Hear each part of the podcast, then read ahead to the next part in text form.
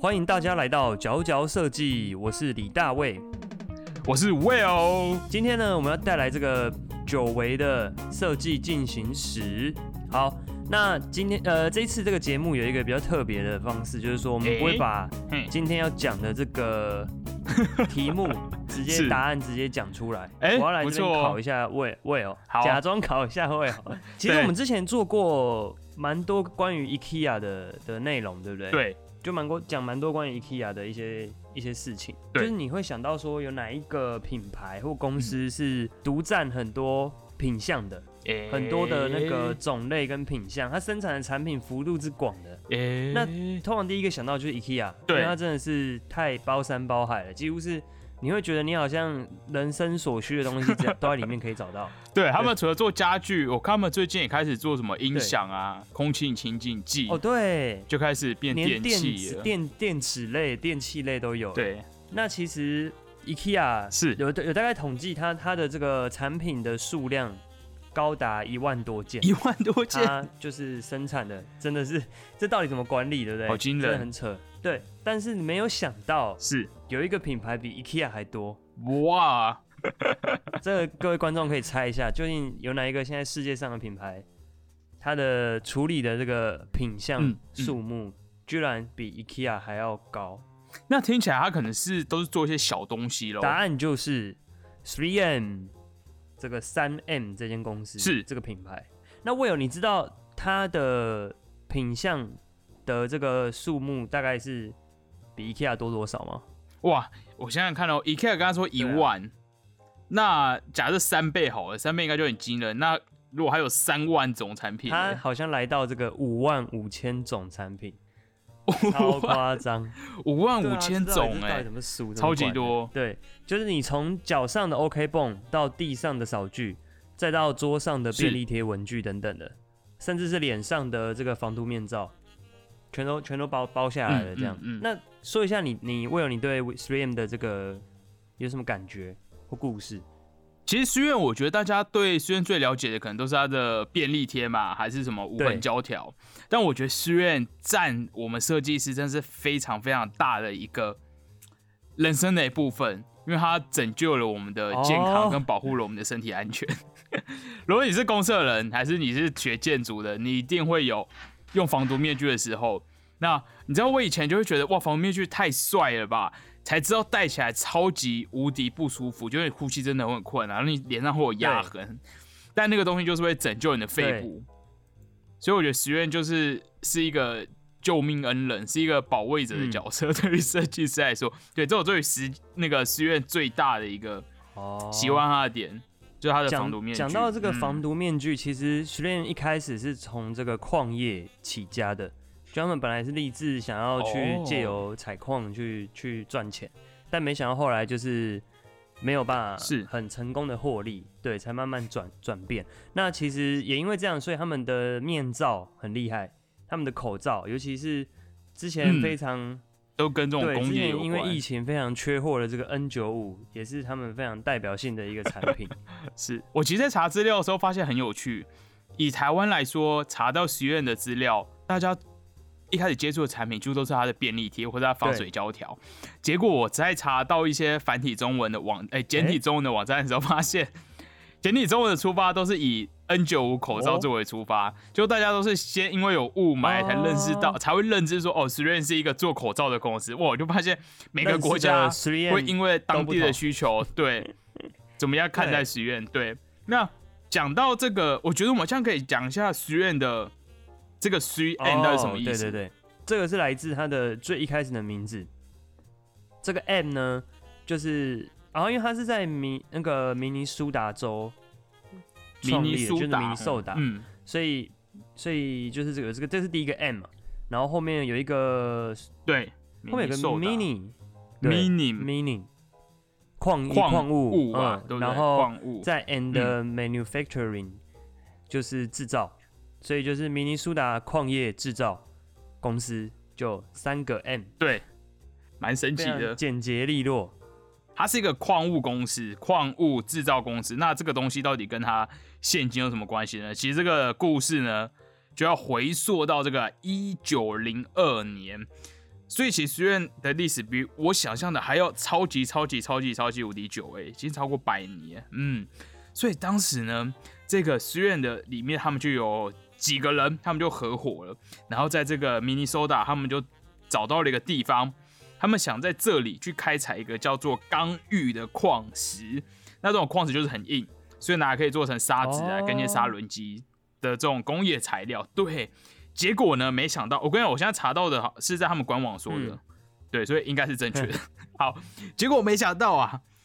可以说我们都知道实验，大家会一直知道他们有一个，他们很爱创新，然后他们常常像是便利贴，好像也是一个失败重生的产物。那其实呢，更早，这个可以说是他们几乎是他们的命运的，对，命运中的命运，因为他们好，他们就到这个明尼苏达，然后来开采矿石，没想到他们开采出来，开采了。就是一段时间，发现哎，竟然不是钢玉，竟然只是一般的血肠盐，反正就是比较没有用的一个材料。哇，那这样子就不能做沙子了，怎么办呢？结果他们我也不知道他们怎么想的，他们也没有说要转换做别的东西哦，他们就是想要做沙子。于是呢，他们就开始进口材料。他们讲说，既然我们没办法做原物料，那我们原物料就可以就跟别人买好了，我们就来单纯做沙子。好，那我们就开始做沙子。那开始做沙子之后，当然就是从原本因为你知道开发失败，然后差点要倒闭的边缘，慢慢的又拉回来。那这时候呢，就开始出现了一些神奇的转变。这时候呢，他们就沙子做了一阵子，那他们就发现，呃。其实当时市面上会因为工业有粉尘啊，所以这些沙子会很难呃去打磨时候就很多粉尘嘛。那另外说他们沙子当时的技术是要干的去打磨，那他可能会做好之后，他不是有库存嘛，还有运送，然后就会发现哎，那沙子的过程中可能会受潮，就像纸会受潮一样，变得很难用。于是呢，他们第一个划时代的发明就出现了，就是水沙子。嗯，我查到这的时候我超惊的，我不知道大家有没有用过水沙子。水沙子就是一个，你可以沾水使用，然后不会不会那个功能不会丧失的一个沙子。对，然后它的好处就是大家可以想象，如果你去拿一个沙子去磨一个东西的表面，它会有很多粉尘飞起来。可是水沙子就是你可以边磨边弄水，所以它那个粉尘就会顺着水冲下去。那同时，因为它的那个水沙子就会，你可以去洗它或干嘛的，所以它又可以稍微再延长一下沙子的寿命，沙子不会很快就卡了很多血血而不能打磨。好，这边要长话短短说，我觉得如果没有做过模型的，可能不不懂我们这我们这边在讲什么。好，那简单来说，他们后来就是发明了水沙子，然后就正式进入了他们这一个做了各种东西的这一个里程碑。那他们接下来就开始呢。其实这边要讲一个很很有趣的东西，就包括像是徐 n 的这个呃便利贴，跟他其实有做一款叫做 Scotch 的遮蔽胶带，这个东西大家一定有用过，它就是一个雾面雾面半透明的胶带，所以它就是可以反复撕来撕去，我超级爱用。好，那这个东西也是他们，这不算失败啦，这是他那个时候他们的工程师就去到了。使用他们砂纸的一个工厂，然后就跑去那边观摩啊，看大家怎么用，然后就发现，哎，当时的喷漆师傅就有抱怨说，他们觉得当时的那个遮蔽胶带难用，所以许愿的一个工程师他就回去，然后就发明了这些东西。对，所以从实验的故事里面会发现，实验很多东西都是不小心出现的，就是他们公司也根本没有这样计划，然后就碰巧的就做出来，有一种感觉，那个命很很韧很韧的感觉。就是不会轻易放弃，然后碰壁或者就就就跌倒失败这样，反而会对试着去想说有没有其他的用途。那刚才刚才我有提到这个便利贴，其实便利贴是到一九八零年代才出现，其实一九已经创立了七十八年才出现了这个重量级的这个产品，那算是一个全新的商品类别，就是永久改变人类的沟通和组织的行为。那其实这个便利贴的诞生，大概可能很多人都听过，不过这边再稍微再讲一下，它是源自一个失败的研究，就是因为当时都在追求就是怎么让胶可以很粘粘住，然后不会伤到表面之类的，但是这个东西就变成是，呃，他做出了这个科学科，但它里面的这个研究员做出了这个有点不粘，就是它很容易被撕掉，但它也不会伤到表面的这种胶，对，那它其实。做出来的时候其实蛮懊恼，但是他又一直很坚持想要去推销说，哎、他这个胶很好，就是想要告诉他的同事啊什么的，但他就常他就因此被取笑这样。对，那直到有一次，另外一个同事呢，在这个教会的这个唱诗班，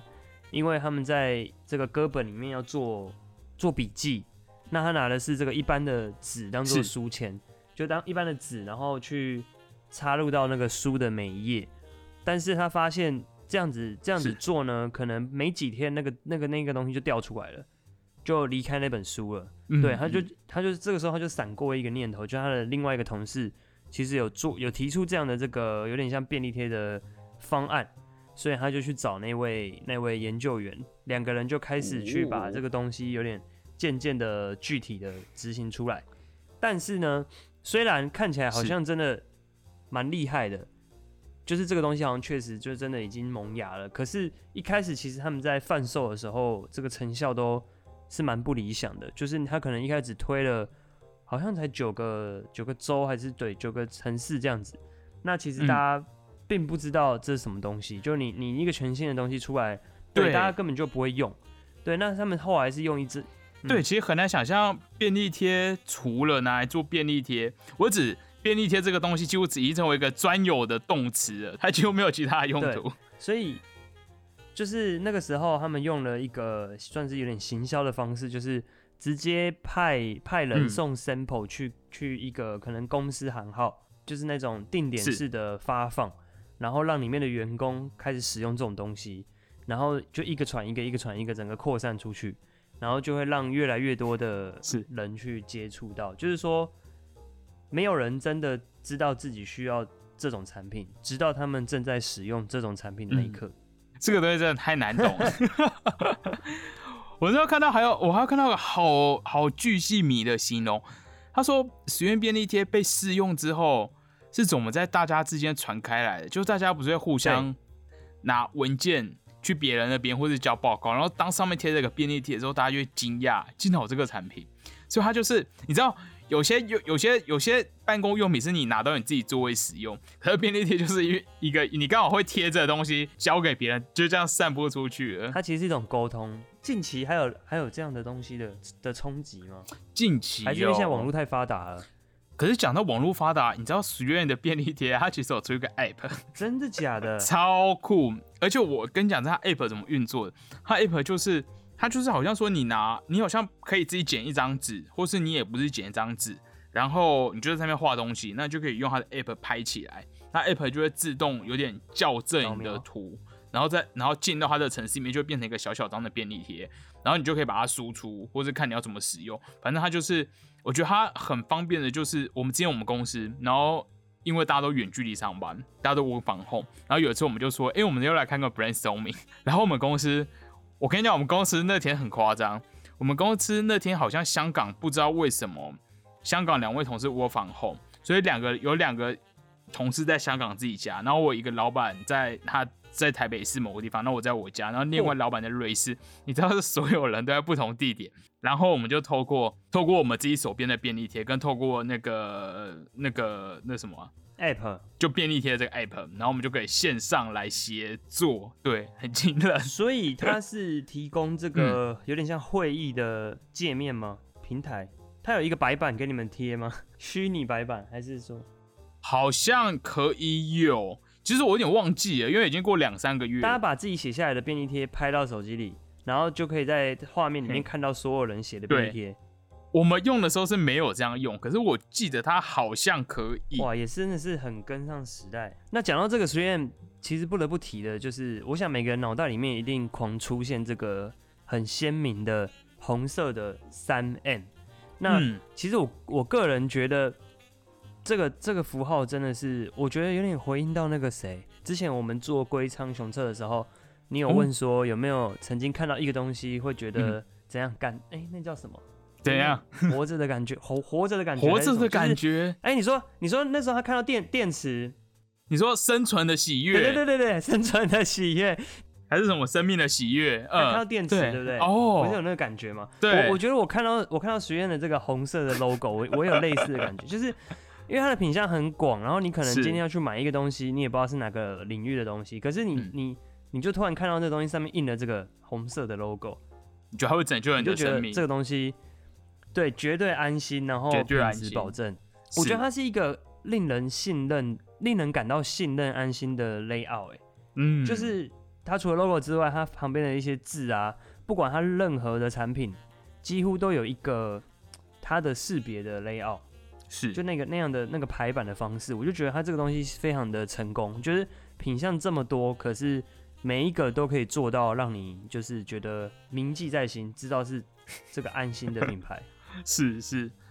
其实我跟你相反哎，我发现许愿的东西真的太多了。你知道我今天在做这一集的时候，我才发现我手边有超多许愿的东西，都是我之前根本就没有注意到。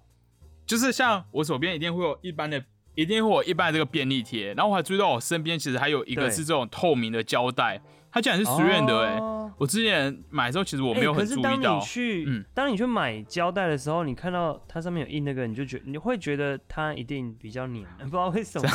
这是一种心理作用 有可能对，对，那其实我有去查了一下这个实验的 logo 演化史，是是是，对，它其实哇，它从一九零，因为它毕竟已经年代久远，一百年前的这个的创立，那从最开始的这个 logo 呢，可以看到真的非常的有就是时代感，是。里面是非常哇，非常经诶、非常传统古老的这个 C 诶三 M C O 一个菱形，然后里面中间写一个 M，哦，对然后对。上面写的三，然后旁边绕一圈，有点像星巴克的字这样子。对。对，然后接着就是慢慢开始简化到变成三 M，可是这个三 M 是比较偏那种呃尖锐的 M，尖锐的字体这样子。哦，对然，后再来又变成有衬线的，然后有 有压圈的，反正就是。整个就是可能有点曾经复杂过，然后又又还有肉月桂，那叫肉桂吗？哎、月桂，月桂月桂叶啊，月桂冠。月，桂叶，哎，我真的不太懂哎，我这张我一定要 PO 到它几乎每隔三四年，就换一次。它每，隔三四年就换一个 logo，而且也不懂他换的逻辑。一直到一九七八年，他找了一间是设计公司帮他制作全新的这个企业识别，哦，就是大家现在看到的这个三 M 的 Helvetica 字体的这个红色 logo。那从一九七八年之后，应该就是一路沿用到现在，就是大家认识的，是蛮不容易的啦。就是他们也很重尊重这样的一个设计，然后并且贯彻它一路用过来。看到这个学院的 logo 的发展史，有点无法形容。这个就是没办法找，没办法找这个脉络。他们在一九四二年的时候就开始用无衬线的字体来跳去，对不对？然后不知道什么，隔年又改回去，很像徽章的标志。然后隔一年变成比较立体的字，然后下一年又变回比较极简的现代的现代的字体。然后下一年突然变有衬线，然后就一会有衬线，一会没衬，一会有衬线，一会没衬，然后就那样换来换去，完全完全看不出来他们想要干嘛。讲到这个三学院的这个他们品牌的那个 logo 的眼镜时，我觉得可以来讲一下学院。其实它有它在设计上其实琢磨了很多，虽然它感觉好像是一间很化工工程的公司，但其实它里面有超多的工业设计师，然后各种甚至是平面设计师啊，然后室内建筑师。因为我在他们官网就有看到哦，他们每年其实都有做一个那个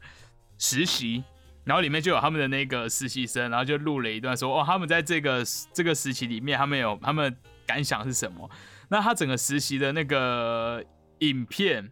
非常非常的虚愿，其实这也是我觉得虚愿一个有趣的地方，就是它的品牌都走的很很务实性。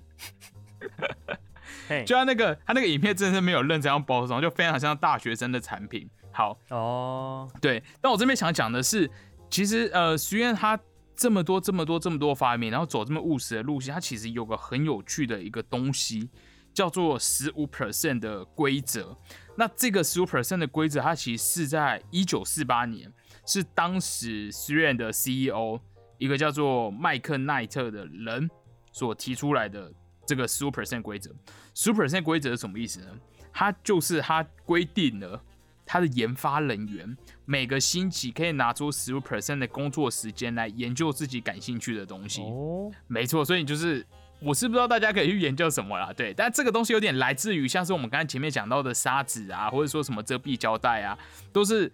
他们跑去什么工厂去观摩大家在干嘛，或者说他们自己的一些想法，然后就莫名其妙就产出了一些东西，所以他们就有一个很有名的这个十五 percent 的这一个规则。听说，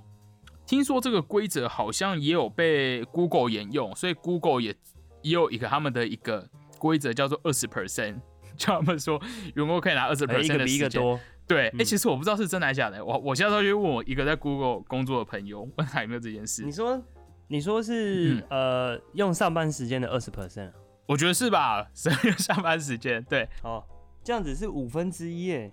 所以可是又要有哎、这样就都是一天呢、怎么可能这么夸张？对啊你有一天可以去做。夸张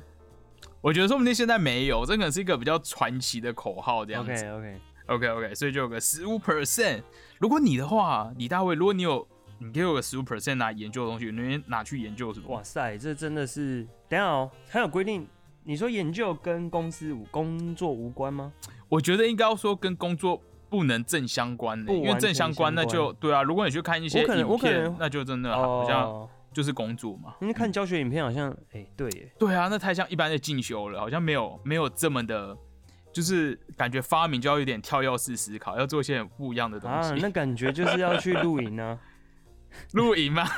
这感觉不是就要去，感觉就是要做一些非常哦，你说换一个生活环境的感觉，好像是感觉要做一些反差的东西。嗯嗯嗯。或者是那种那个一日一日双塔那一日什么之类的，如比果如说做一些挑战，做一些不，哎、我觉得还不错，做一些不同的挑战。对对对，被刺激这样，有时候如果真的没有非常忙，然后你就整天坐在办公室里面，也会觉得很无聊。但你回家也不是，你也不知道干嘛。但如果每周都有一个十十五十五帕二十趴的时间，可以拿去研究自己感兴感兴趣的东西，会很有趣。是的，所以以上就是徐 N 他一路以来从一个刚开刚刚创业就差点倒闭的一个创业公司，然后到最后对。他现在是一个拥有个超过十万个专利的公司，就是全球各地大家都用过他的产品，一路到现在，包山包海，就是现在的徐渊。我有听说过啦，我有听说台湾的徐渊好像也蛮厉害的，就是他们好像也很诶爱发明东西。是这样子吗？子公司吗？对，我有听说听说这个故事，就是他们好像每个公司都有一个研发的部门吧。有看到个报告是说，他们每年每年都会做大概每年都会产出三千个专利，而且是世界性的哦，就他们每个地方都有研发人员。这该不会当做业绩吧？特别讲，我觉得可能是哦，哎、哎、真的，我跟你讲，我之前待的公司压力、哦，主管也会有这种业绩压力，就是大家要弄一些专利出来，靠这样，嗯，嗯，对，所以他就是每年这样三千三千，到现在累计超过十万。我刚还特地去查一下一零四，就是那个十十 M 的工作职缺。不过我目前我目前没有啊看到那个设计嗯相关的，在台湾啦，感觉都是比较偏管理化工那个设备哦管理设备哦维修啊，或者作业员啊，或者是嗯，供应链那一种。我有骇客他们的不算骇客啦，就是我有去看他们的那个实习生拍的影片，然后我就看到他们实习生平面设计就做比较平面啊，然后室内设计师就是会好像我去模拟他们一些产品在室内的样子。那我发现他们工艺设计师就会设计一些手工具这样子，像是哎、所以实习的话很多元、欸，我想不起来，可能可能嗯。国外的那个职缺对啊，对对对，他们其实各种各种设计师都有找进去这样子，哦。他们其实里面有很多设计师的职位，嗯，它真的太巨大。对，而且学院巨大到哦它现在呃以市值我不确定，但是以富比士的全球创新公司评比中，哇，它排名第三，第一是苹果，第二名是谷歌，哎然后第三名就是没有注意耶，之前都没注意耶。对，很神奇哎，哦，对，讲到这个，讲到这个，我想提一下它的这个所谓 3M 的这个品牌的 tagline，也就是它的主关键的一句话，是嗯科技改善生是活。是是，但其实其实这句话科，技改善生活，嗯，其实这句话跟它的东西对我的感觉，一开始可能会有点连接不起来，因为会觉得，呃，这么日常的物品，感觉好像很没有什么科技。对，那嗯到底是它它到底哪里？嗯就一般可能会觉得，诶、没什么好科技的，因为他们都会觉得，诶、科技好像就是要要电子、要网络、要数位。对，但其实我觉得它的是它的科技的意思是说，它利用一些科技的技术去让这些可能你这些就算不需要电的一些很日常的用品，也可以变得更好用。对，这个是它的一个宗旨。是主任厉害的是，除了我们日常听说什么口罩啊，还是日常这种小东西。占它的总营业额都是比例非常的低，哎，就它真的赚钱，就是因为你知道还有很多类别嘛，嗯。它可能还有像是各种运输系统啊，哦你说可能然后有的没有的非航太，反正的，那些工业的东西，对非民生是它真正最大的一个收入来源。其实讲到你刚才讲到的科技，我有时候会想，你有时候会觉得哦，Apple 或是 Google，Google 就可能会贩卖的隐私权，嗯，然后 Apple 可能会一直制造垃圾，哦逼你一直买新的东西。嗯可是三号有时候会觉得实验它就只是为了帮助地球，为了帮助人类在地球上生存，你说很善良吗？或是说为了人类，就是我会觉得它就是很很对很善良，它好像没有任何的任何的那个叫什么。他没有任何的计划或策谋，他就想要有点像是我们如果要去开发一个新的领域，去开发哦外太空，那你就感觉哦，实验它就有很多设备跟材料，然后陪着人类去探索。我不知道实验给我的整个感觉，就说他他有他自己的一些，说不定他有做一些污染的东西啊，但是他们自己公司的官网也有也有一个标章，嗯或者说也有一些宣言说他们想做永永续续的产品，对对。但不知道为什么，我觉得实验就是像你刚才讲到，就有点像龟仓雄策的感觉。就你就会觉得它是为了人类的生存而存在的一间公司，他已经 OK，对它的消它消失，我觉得这是切切身体验啊。嗯，对，我觉得切身体验。如果你你如果我们现在回溯一下，各位观众可以陪我们到我们大学的时期。那我们大学时期其实有跟恐怖的毒气室，哦，这个东西好了，它其实不是毒气室啊，它就是我们大家会在里面喷漆，嗯。然后有些抽风系统，可那个抽风系统远远不大于，永远会不够。你知道，如果全如果整个系的人都在忙，可能有一百个人在里面喷漆，那个喷漆室的抽风系统根本就远远不毒够。所以它里面就是一个毒气室。对，所以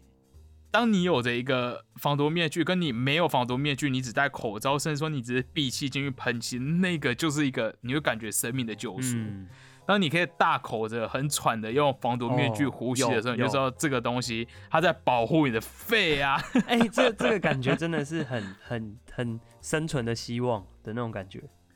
真的，因为我好久没有闻到那个喷漆浓很浓的那个挥发气体的味道，但我想到我就会，你知道那个肺部就会缩一下的感觉。